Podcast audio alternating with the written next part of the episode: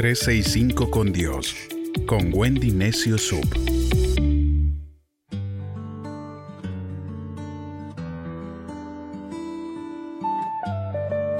...11 de abril, Salmo 19...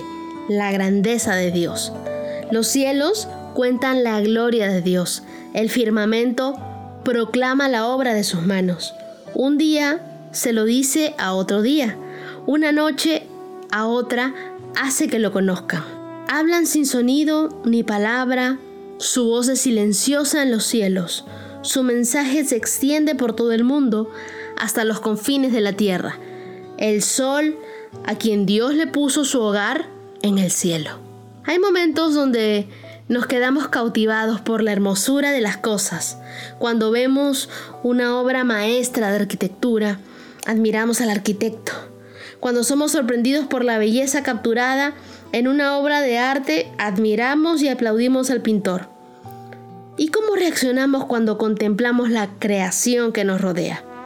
Tal vez la pregunta debería ser, ¿será que nuestras distracciones y ansiedades nos quitan la oportunidad de disfrutar de la creación?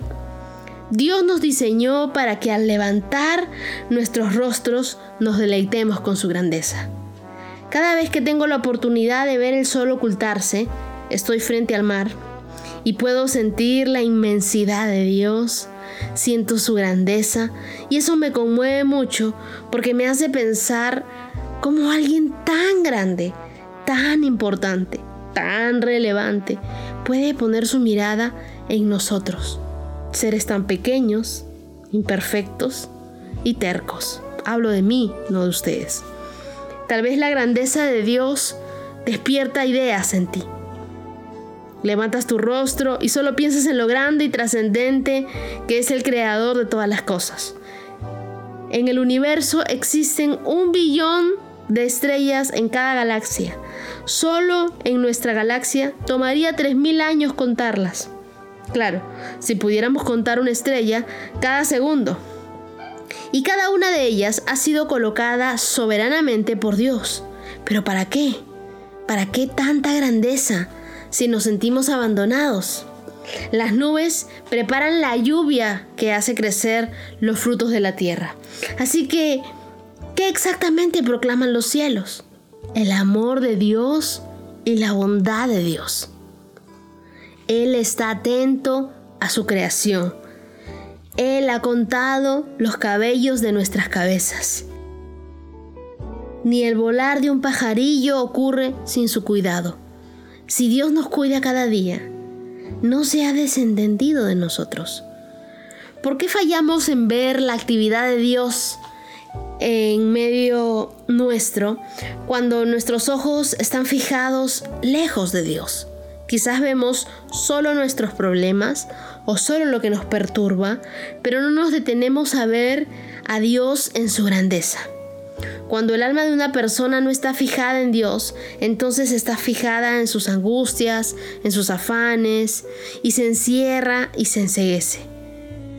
Joe Roskin decía, la grandeza no se enseña ni se adquiere, es la expresión del espíritu de un hombre que entiende que fue hecho por Dios.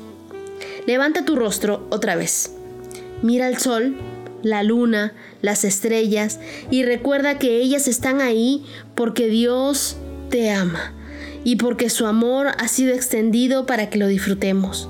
Disfruta la grandeza de Dios inmensa, que te ama inmensamente, que se preocupa por ti incansablemente, que es tan grande que nunca podrás escaparte de Él. Estamos dentro del radar de Dios. Él no se ha olvidado de tu dirección. Volveremos a disfrutar de ese cielo azul. Volveremos a estar frente a una playa mirando el sunset. Volveremos a disfrutar de esos momentos al aire libre, sin cuarentenas. Y podremos disfrutar de la grandeza de Dios. Disfrutemos de la grandeza de Dios en toda oportunidad que podamos. Vienemos al cielo, respiremos, disfrutemos de su amor, de su bondad. Los cielos cuentan la gloria de Dios y el firmamento proclama la obra de sus manos. Dios mío, haznos conocer tu grandeza. Llévanos a experimentar lo grande y maravilloso que eres. Que podamos ver, aunque sea un poco, de tu grandeza. Sentirla, disfrutarla, saber de tu inmensidad. Nosotros sabemos que tú te das el tiempo para todo. Háblanos de una y de mil maneras a través de la creación.